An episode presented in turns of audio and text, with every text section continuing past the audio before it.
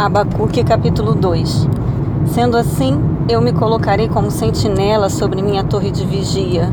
Tomarei posição sobre a muralha, aguardarei ver o que Yahvé o Senhor me dirá e que resposta receberei aos meus questionamentos.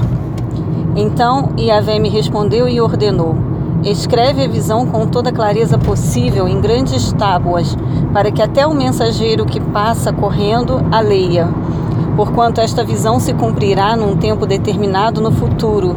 É uma visão que fala do fim e não falhará. Ainda que demore, aguarde-a confiante, porque ela certamente virá e não se retardará. Escreve, pois: Eis que o ímpio está cada vez mais arrogante. Suas vontades não visam o bem, mas o justo viverá pela sua fé. Em verdade, a riqueza e os prazeres são traiçoeiros. O ímpio é muito soberbo e jamais encontra descanso. Seu desejo impetuoso é como o próprio Sheol, a morte, nunca se satisfaz. Apanha para si todas as nações e ajunta para seu domínio todos os povos.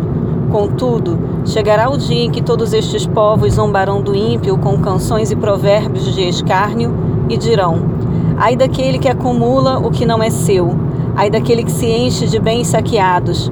Até quando será assim? Não se levantarão de repente os, seus, os teus credores, não despertarão os que te farão estremecer de medo. Então servirás de despojo para eles. Visto que depois despojaste muitas nações, os outros povos igualmente te saquearão. Porquanto derramaste muito sangue e cometeste todo tipo de violência contra terras, cidades e seus moradores. Ai daquele que adquire para sua casa lucros criminosos para pôr o seu ninho no alto, a fim de se livrar das garras do mal. Tramaste a destruição de muitos povos, trazendo vergonha para a tua própria casa, e, portanto, pecaste contra ti mesmo. Pois as pedras clamarão da parede e as vigas replicarão do madeiramento contra ti. Ai daquele que edifica uma cidade com sangue e a estabelece mediante atitudes criminosas. Ora, e também não é da vontade do Senhor dos Exércitos que os povos trabalhem para o fogo e as nações se afadiguem em vão?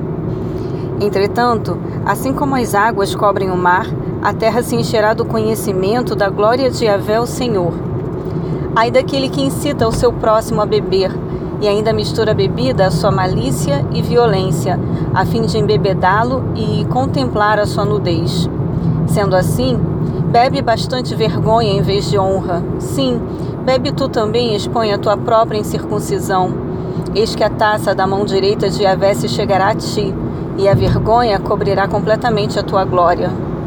Toda a violência que cometeste contra o Líbano haverá de te alcançar, e ainda ficarás horrorizado por causa da matança que fizeste contra os animais silvestres e te amedrontarás ainda mais ao ser confrontado com todo o sangue derramado mediante a violência que deferistes, desferistes contra as terras, as cidades e todos os seus habitantes. Ora, qual a utilidade de uma imagem idólatra esculpida por um artífice? Ou uma insignificante divindade de metal que ensina mentiras? Pois aquele que faz tais objetos deposita sua confiança na própria obra de suas mãos. Contudo, cria ídolos mudos e inúteis. Ai daquele que diz à madeira, desperta, ou ainda pedra sem vida, acorda. Poderá de alguma forma um ídolo dar alguma orientação? Está coberto de ouro e de prata, mas tal objeto não respira, não há espírito algum dentro dele. Mas Yahvé sim, ele está no seu santo templo. Cale-se diante dele toda a terra.